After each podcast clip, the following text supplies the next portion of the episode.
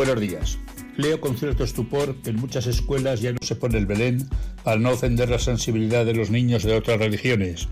Pienso que lo que tienen en común los niños de todas las religiones que puedan converger en un colegio, pongamos de esta ciudad y que nadie le incomoda, es que, por ejemplo, no sabrían vivir en medio de la naturaleza, sino solamente superprotegidos en ciudades anodinas tienen en común, y nadie se ofende, que se están formando con unos medios de comunicación donde la permanencia de los contenidos dura segundos, sin dar lugar a la reflexión, por una publicidad con una neolengua que les está haciendo perder el sentido de su lengua materna, y acostumbrados al ordenador y al móvil, escribiendo con un solo dedo, pasan parte de su vida en un mundo virtual, en espacios irreales. Lo que ya no tienen en común es el peligro del Belén.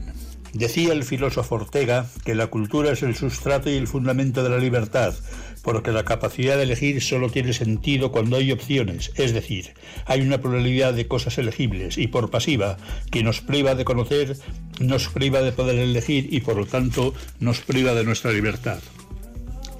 La escuela no puede borrar tradiciones, debe respetarlas todas, no debe limitar, sino remover obstáculos para que los niños aprendan.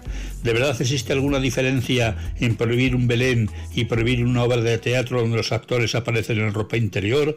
Este humilde cronista piensa que no, que ambas son la cara y la cruz de una misma moneda, la que rueda inexorable hacia la sociedad de cretinos que vaticina el economista Santiago Niño Becerra, fútbol gratis, marihuana legal y renta básica. En ello estamos a pasos de gigante. En fin, no desesperemos. Aún nos quedan los Reyes Magos. Si les escriben, seguro que les traen algo. Son los de verdad los que te lo quitan. Les estima a más no poder Ildefonso Centabueña.